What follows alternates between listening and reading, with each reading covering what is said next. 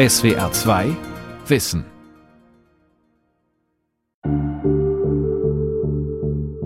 Ich fordere Sie nochmal auf, machen Sie die Kreuzung frei.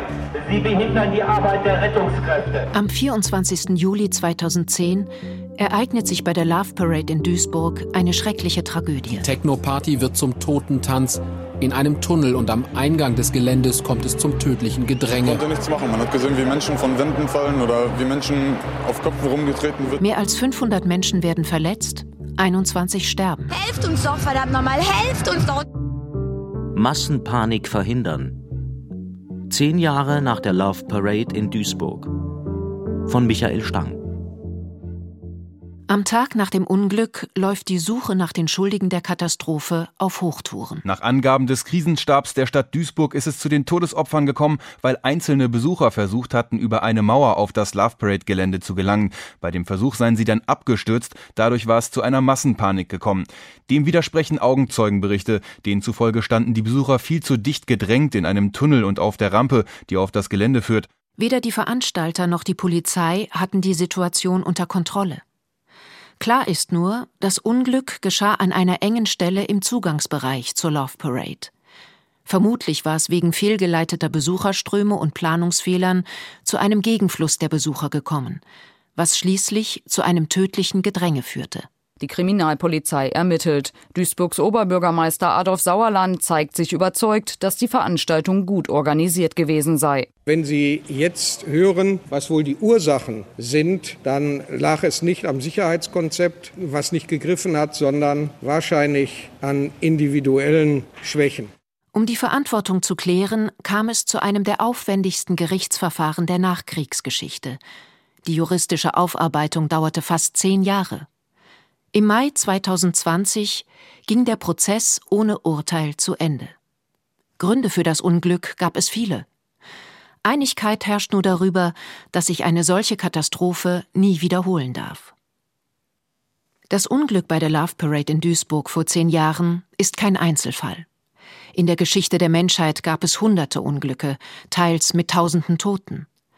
Auch in der jüngeren Vergangenheit starben bei Massenpaniken viele Menschen – 242 waren es bei einem Brand in einer Diskothek in Brasilien im Jahr 2013 und 56 bei dem Begräbnis von General Qasim Soleimani im iranischen Kerman im Januar 2020.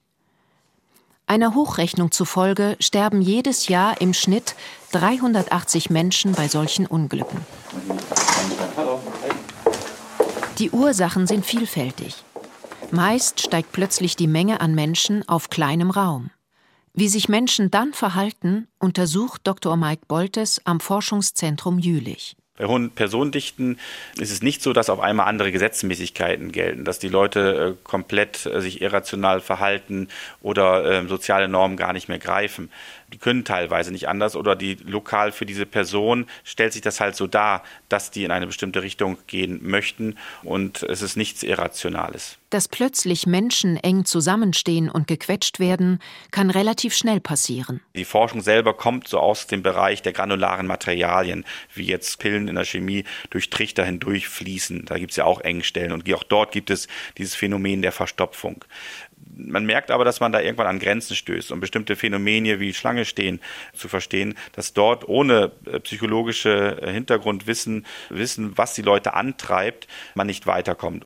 Aber Menschen sind keine granularen Materialien und benehmen sich auch nicht auf die gleiche Weise.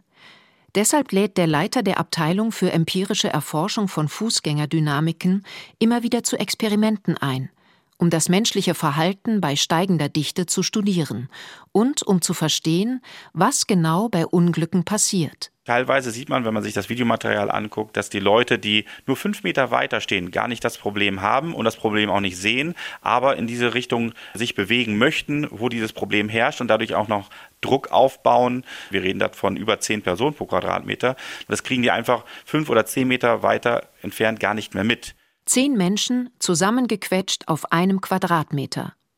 Das ist ein größeres Gedränge als bei jedem Feierabendverkehr in der U-Bahn in einer Großstadt. Der Begriff Massenpanik ist der Grund für den Unfall, ist falsch und schiebt auch den falschen Personen die Schuld zu. Also es wären dann ja die Leute in der Masse, die das Problem darstellen. Das sind sie aber gar nicht, sondern sie stecken in einem Problem drin, was von außen getriggert ist. Es sind zu viele Personen da. Die Ursachen liegen meist im Vorfeld und Fehler werden häufig schon lange vorher gemacht. Die Gründe für ein folgendes Unglück oder eine Massenpanik können vielfältig sein. Das Problem sind eigentlich die unzureichende Koordination der Personen, die unzureichenden baulichen Gegebenheiten, die zu einer einfach zu hohen Dichte führen. Dann ist es häufig zu spät. Manchmal ist es auch schlicht ein Mangel an Kommunikation, also fehlende Hinweisschilder oder bei Veranstaltungen Durchsagen. Und ich glaube, wenn Kommunikation da wäre und es Art ähm, Durchsage gäbe, bitte ähm, nicht mehr in diese Richtung gehen, bitte entspannen Sie, vorne gibt es Probleme, dass dann ähm, so etwas schon entschärft werden könnte. Mike Boltes und sein Team forschen daran, dass es erst gar nicht zu solchen Situationen kommen kann. Im Flur des Jülicher Instituts hängen großformatige Fotos der Experimente, die sie durchgeführt haben. Die Teilnehmerinnen und Teilnehmer tragen teils bunte Kopfbedeckungen. Weil wir möglichst genau arbeiten wollen, da nehmen wir Hilfsmittel, Marker, meistens Mützen, die teilweise noch Punkte auf dem Kopf haben oder vielleicht Zusatzinformationen wie Codes, sodass wir wirklich individuell wissen, wer ist wer. Nicht den Namen, der interessiert uns nicht, aber wir möchten gerne wissen, vielleicht wie groß ist die Person, wir möchten gerne wissen, welches Geschlecht, vielleicht auch welchen Umfang der hat, welchen kulturellen Hintergrund, kommt er vielleicht aus der Großstadt oder mehr vom Land. Auch das kann ja Einfluss auf die Dynamik haben. Das kann man über so einen Code dann dann generieren. Wir markieren die Leute, um es einfacher zu haben, um die danach die Daten zu extrahieren.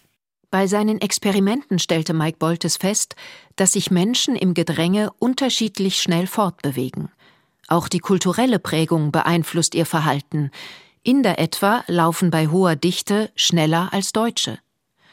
Solche Erkenntnisse können in die Sicherheitskonzepte für U-Bahnen, Stadien oder Veranstaltungsorte einfließen.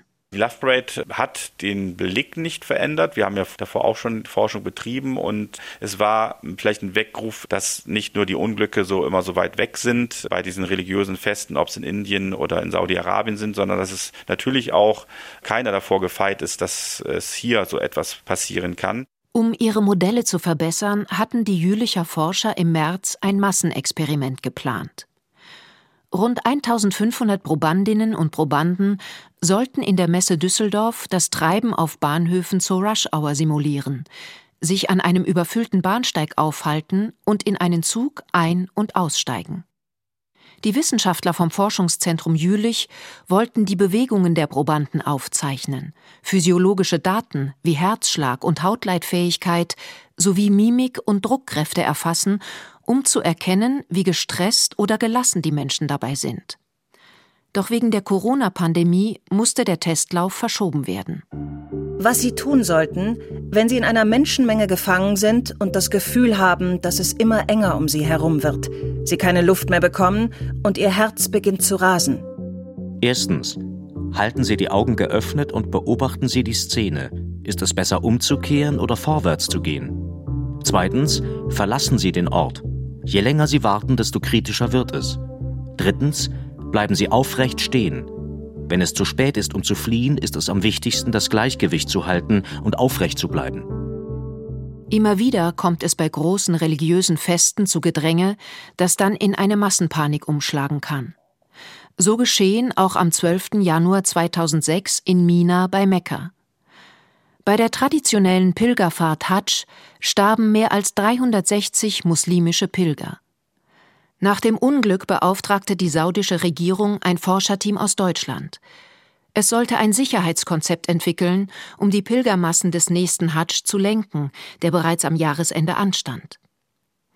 Eine schwere Aufgabe, erinnert sich Sven Müller, Professor der Europa-Universität Viadrina in Frankfurt an der Oder denn es gab kaum Daten, mit denen die Wissenschaftler hätten rechnen können. Man musste sich dann überlegen, wie wir die Fußgängermassen einmal messen, um zu schauen, ob kritische Situationen entstehen. Die zweite Frage, mit der wir uns insbesondere damals beschäftigt haben, ist die Erstellung eines Fahrplans. Bestimmte Gruppen von Pilgern sollen bestimmte Routen wählen und das nur zu bestimmten Zeiten. Ein kritischer Punkt beim Hadsch in Mekka ist die symbolische Steinigung des Teufels. Sie findet in einem kleinen Zeitfenster statt, in dem Millionen Gläubige binnen kurzer Zeit zusammenkommen. Für jeden Sicherheitsforscher ein Albtraum und eine logistische Herausforderung. Eine der ersten Maßnahmen war der Bau einer Brücke, auf der die Gläubigen auf verschiedenen Ebenen die symbolische Steinigung des Teufels gleichzeitig vornehmen können. Das ist ein extrem schwieriges Problem aufgrund des Ablaufs des Rituals. Dadurch, dass halt so viele Menschen auf einen engen Punkt zusammenkommen. Fußgängerströme zu lenken sei gut möglich, wenn man mit bekannten Faktoren rechnen kann. Etwa mit der Anzahl der registrierten Pilger, erklärt Sven Müller. Die dafür notwendigen Daten ergeben sich zum Beispiel aus der Anzahl der Visa oder der Buchungen über Reisegesellschaften. Schwieriger wird die Aufgabe, wenn mehrere hunderttausend nicht angemeldete Pilger dazustoßen. Auch die mussten ab 2006 eingerechnet werden. Was passiert denn, wenn dort mehr Leute längs gehen? Mit welchen Dichten haben wir zu rechnen? Die Zielvorgabe war klar mit möglichst vielen Parametern einen Plan erstellen, der möglichst alle Vorgaben zu den Steinigungszeiten erfüllt. Was wir dann neu eingeführt haben, ist, dass wir da stringent mit mathematischer Programmierung, also Optimierung rangegangen sind, dass wir klar gesagt haben, wir versuchen mal das System zu beschreiben, dahingehend, was sind denn zulässige Lösungen, was sind unzulässige Lösungen. Da kann man sich jetzt in dem Zusammenhang vorstellen, dass eine unzulässige Lösung eine wäre, wo an irgendeiner Stelle im System, also eine Straße, eine Rampe oder ähnliches, eine vorgeschriebene Dichte überschritten wird. Und bei uns ist es halt so, dass wir dann ab fünf Personen pro Quadratmeter, wo wir sagen, wenn wir sowas in der Simulation sehen, dann müssen wir den Plan nochmal anfassen und die Kapazitäten nochmal äh, neu justieren, sodass wir das verhindern können. Die Forscher werteten auch Videomaterial vergangener Pilgerfahrten aus und entwickelten ein mathematisches Konzept, mit dem die Pilgermassen der kommenden Jahre gut und sicher gelenkt werden konnten. Bis 2014 gab es keine Massenunfälle mehr. Aber Anfang 2015 starb Saudi-Arabiens König Abdullah, sein Halbbruder übernahm das Amt. In der Folge wurden Ministerien neu besetzt. Die Forscher aus Deutschland waren in die Hadsch-Planung 2015 nicht mehr involviert. Genau in diesem Jahr, am 24. September, kam es wieder zu einem Unglück. Die Rettungswagen haben Probleme, sich ihren Weg durch die Massen der Pilger zu bahnen. Bei einer Panik im saudi-arabischen Mina sind mehr als 700 Menschen ums Leben gekommen. Das teilte die saudische Zivilverteidigung mit. Hunderte wurden verletzt. Die Zahl der Toten betrug offiziellen Angaben zufolge 769. Andere Berichte gehen von tausenden Toten aus. In einer Studie aus dem Jahr 2019 nennen Sven Müller und Kollegen mögliche Gründe dafür. Menschenströme, in der Fachsprache Flüsse genannt, hätten sich unzulässigerweise getroffen. Einmal, dass zu dem Zeitpunkt Pilger unterwegs waren, die da eigentlich gar nicht hätten unterwegs sein dürfen, laut Plan, also wenn es einen Plan gegeben hat. Zweiter Punkt ist, dass es an der Stelle zu einem äh, kreuzenden Fluss gekommen ist, wo das nicht hätte passieren sollen, laut Planung. Also nach unserem Einbahnstraßensystem was wir immer verwandt haben, also bis 2014 und ab 2016, ist die Stelle ähm, als Einbahnstraße geplant. Das heißt, die Flüsse hätten sich da nicht treffen dürfen. Von 2016 bis 2018 waren die deutschen Forscher wieder dabei und optimierten erneut die Menschenströme in Mekka. Wir haben äh, über zwei Millionen Entscheidungsvariablen, die festgelegt werden müssen. Jetzt könnte man natürlich sagen, na gut, man lässt einfach den Computer lange laufen. Wir haben ja ein Jahr Vorlaufzeit, wenn man so will, aber ganz so ist es nicht die Planungsdaten, die wir bekommen, mit denen wir unseren Algorithmus füttern, die kommen relativ kurzfristig vor Hatschbeginn. Also wir reden da von Wochen, teilweise Änderungen auf Tagesbasis. Also braucht man ein System, was schnell oder ein, Algorithmus, der schnell eine relativ gute Lösung äh, liefert. Was Sie tun sollten, wenn Sie in einer Menschenmenge gefangen sind und das Gefühl haben, dass es immer enger um Sie herum wird, Sie keine Luft mehr bekommen und Ihr Herz beginnt zu rasen. Viertens, Sparen Sie Ihren Atem.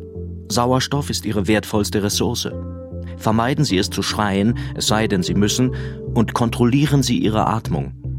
Fünftens, verschränken Sie die Arme auf Brusthöhe. Dadurch können Sie Ihren Brustkorb schützen und einige Zentimeter Platz um die Rippen und Lungen lassen, damit Sie atmen können. Innerhalb von Gebäuden mit festgelegten Wegen und Gängen lassen sich Menschenmassen leichter steuern als im Freien.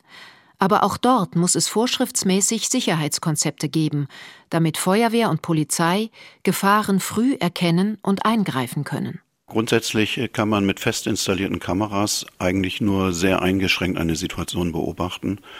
Selbst wenn solche Kameras äh, in einigermaßen großer Höhe über dem Boden angebracht sind, ist das doch immer noch eine sehr eingeschränkte Perspektive auf eine Situation. Sagt Professor Thomas Sikora vom Institut für Telekommunikationssysteme an der Technischen Universität Berlin.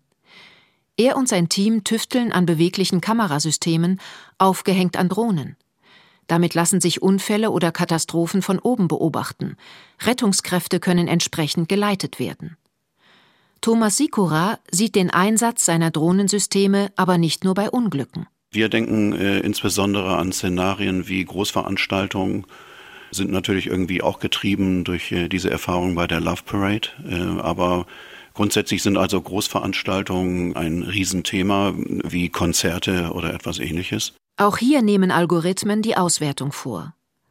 Dr. Tobias Senst, der einer der beteiligten Wissenschaftler ist, führt in die Bibliothek des Instituts. Wir sind gerade an der TU Berlin am Einsteinufer 17, haben quasi so einen schönen Blick auf äh, den Spreekanal. Auf der Mitte eines Tisches steht ein schwarzes Ungetüm. Ich habe ihn mal aufgebaut, Octocooper. Das ist eine Drohne mit acht Propellern, mit acht Armen. Unten an der riesigen Drohne ist eine Kamera installiert, die in Echtzeit ein Full-HD-Bild an die Empfangsstation sendet. Noch ist das Projekt in der Testphase. Die beiden Drohnen der TU dürfen nur auf Privatflughäfen starten. Eine Menschenmenge überfliegen sollen sie künftig auch nicht, sondern nur aus einer bestimmten Distanz und Höhe filmen. Der Datenschutz sei ihnen wichtig, versichern beide Forscher. Deshalb soll eine Identifizierung einzelner Personen nicht möglich sein. Also es geht ja nicht darum, irgendwelche Leute rauszuziehen, sondern es geht darum, einfach äh, Maße zu finden. Und da reicht es ja manchmal auch aus, den Verlauf zu zeigen. Ja. Die größte technische Hürde ist, dass die Drohne fliegt und sich bewegende Bilder erzeugt. Die Algorithmen müssen trotzdem automatisch erkennen, wo sich wer befindet und in welche Richtung er oder sie sich bewegt. Bei einigen Verfahren ist es dabei nicht notwendig, dass Einzelpersonen gescannt werden, sondern nur die Dichte der Menge als Diagramm angezeigt wird.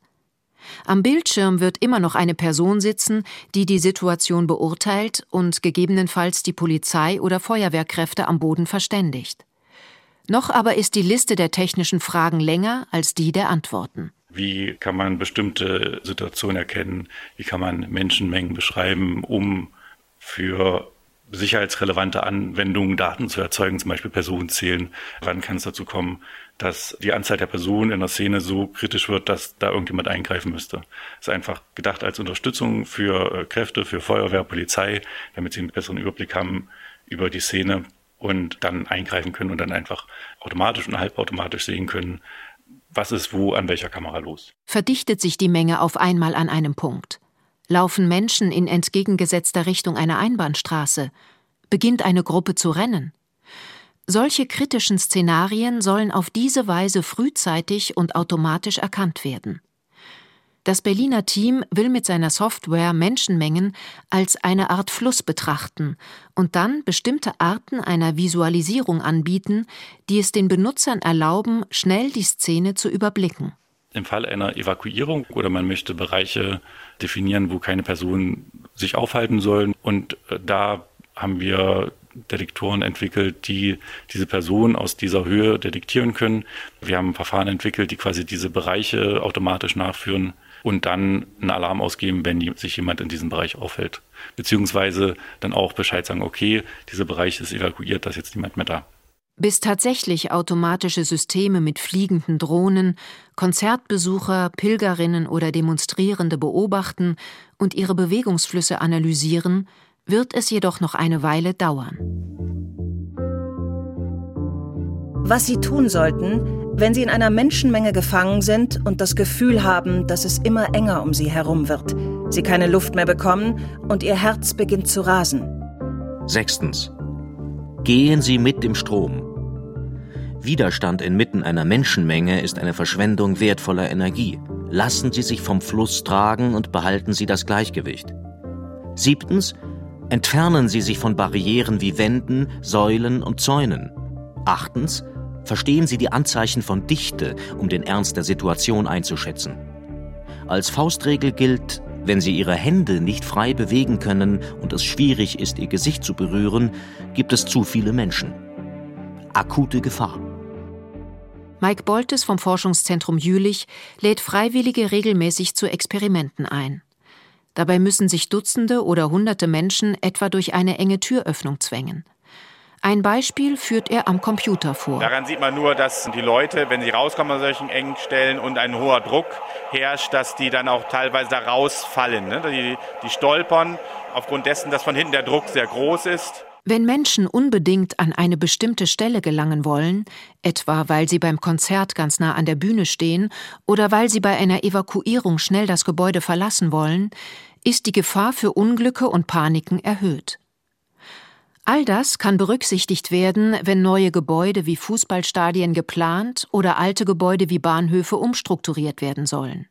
Mike Boltes weiß zwar, dass es manchmal recht einfache Dinge sind, etwa eine Lautsprecherdurchsage, neue Beschriftungen oder Einbahnstraßensysteme, die dabei helfen, den Menschenstrom fließen zu lassen. Aber wir sehen, dass wir dort ohne die sozialpsychologischen Aspekte nicht alle Phänomene beschreiben können. Zum Beispiel dieses Anstehverhalten. Wenn Leute ähm, versuchen, in ein Stadion hineinzukommen, kann man sich vorstellen, man macht einfach eine Schleuse auf und dort kann man von allen Seiten dann versuchen hineinzukommen. Oder aber man bildet durch Gitter eine Schlangenlinie aus.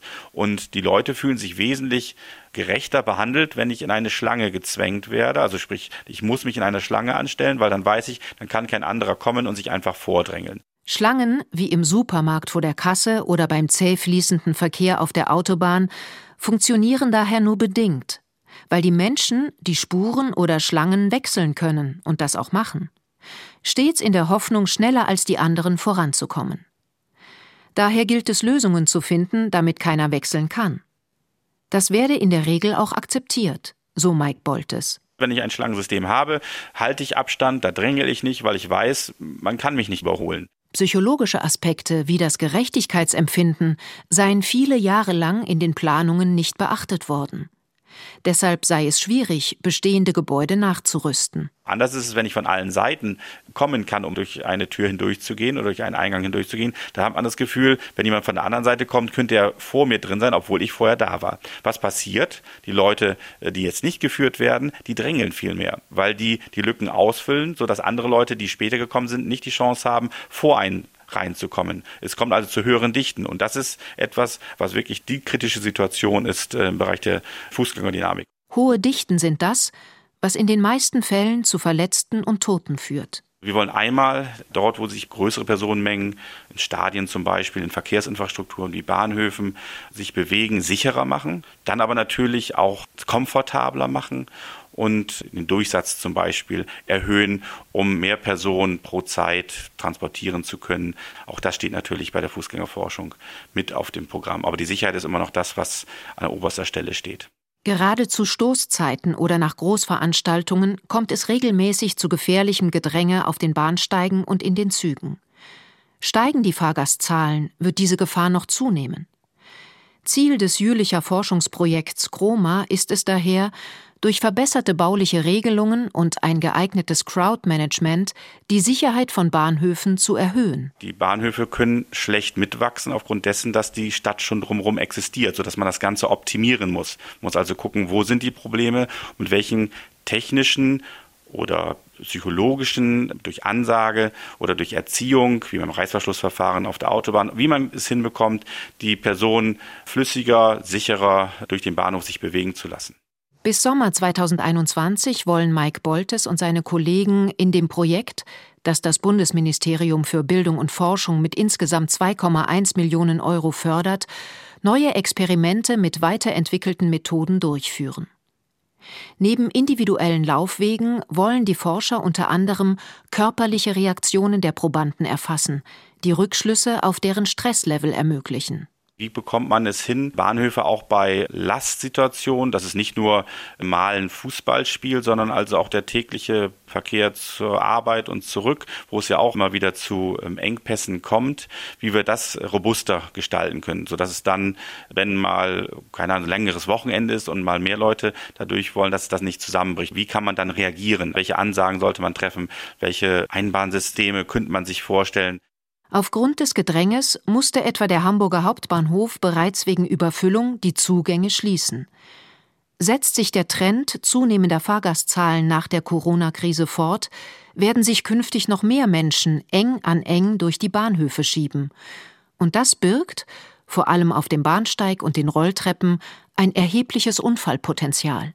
Wir nehmen uns Anleihen aus dem Bereich des Crowdmanagements aus Großveranstaltungen, weil da existiert schon sehr viel Wissen, wie man große Menschenmengen lenkt. Genauso gehen wir natürlich auch in Feldstudien hin und gucken uns vor Ort an Bahnhöfen an, wo die Problemstellen sind, versuchen das herauszukristallisieren, wo am ehesten äh, Bedarf ist, wo man am ehesten was machen kann und gehen hin, studieren das dann danach mit experimentellen äh, Studien und untersuchen bestimmte Parameter, die wir dort verändern. Und mit diesem Wissen gehen wir dann hin und gucken, gucken in der Realität an, ob es hilft, wenn wir das zum Beispiel bei einem Einlass in einem Stadion oder auch in Bahnhöfen, wenn wir Änderungen dort durchführen, welchen Effekt das Ganze hat. Was Sie tun sollten, wenn Sie in einer Menschenmenge gefangen sind und das Gefühl haben, dass es immer enger um Sie herum wird, Sie keine Luft mehr bekommen und Ihr Herz beginnt zu rasen. Neuntens. Im Falle einer Panik. In einer solchen Situation kann die Bewegung der Menge sehr gefährlich sein. Nehmen Sie sich einen Moment Zeit, um die Situation zu bewerten und sich ruhig in Sicherheit zu bringen. Zehntens. Helfen Sie sich gegenseitig. Eine gefährliche Situation für Sie ist für Ihre Umgebung genauso gefährlich. Altruismus und gegenseitige Unterstützung sind der Schlüssel zur Vermeidung von Tragödien. Eine vereinte Menge überlebt eher als eine Menge von Individualisten. Auch wenn derzeit durch die Corona-Krise bedingt weniger oder gar keine Großveranstaltungen stattfinden, ist es ratsam, diese Verhaltenstipps des französischen Bildungsforschers Mehdi Moussaid ernst zu nehmen. Das Risiko, dass Menschen in großen Massen zusammenkommen und dort drängeln, wird es schließlich immer geben. Auch noch so gute Konzepte können Schwächen haben, weil sich Menschen mitunter anders verhalten als gedacht. Daher sind flexible Lösungen und Transparenz das Mittel der Wahl. Wenn die Leute wissen, dass das jetzt eine Situation ist, die ich maximal so und so lange aushalten muss und ich weiß, warum das jetzt gerade so ist, dann erträgt man es, glaube ich, besser, als wenn man nicht weiß, warum kommt es jetzt zu dieser Verstopfung, muss ich das noch lange aushalten. Welche Sicherheitsvorkehrungen und Konzepte die Veranstalter der nächsten Love Parade vorsehen werden, ist noch nicht klar. Einen Termin für das erste Technofest nach der Katastrophe von Duisburg vor zehn Jahren gibt es aber schon. Der 10. Juli 2021. Die Welt verstehen. Jeden Tag. SWR2 Wissen. Manuskripte und weiterführende Informationen zu unserem Podcast und den einzelnen Folgen gibt es unter swr2wissen.de.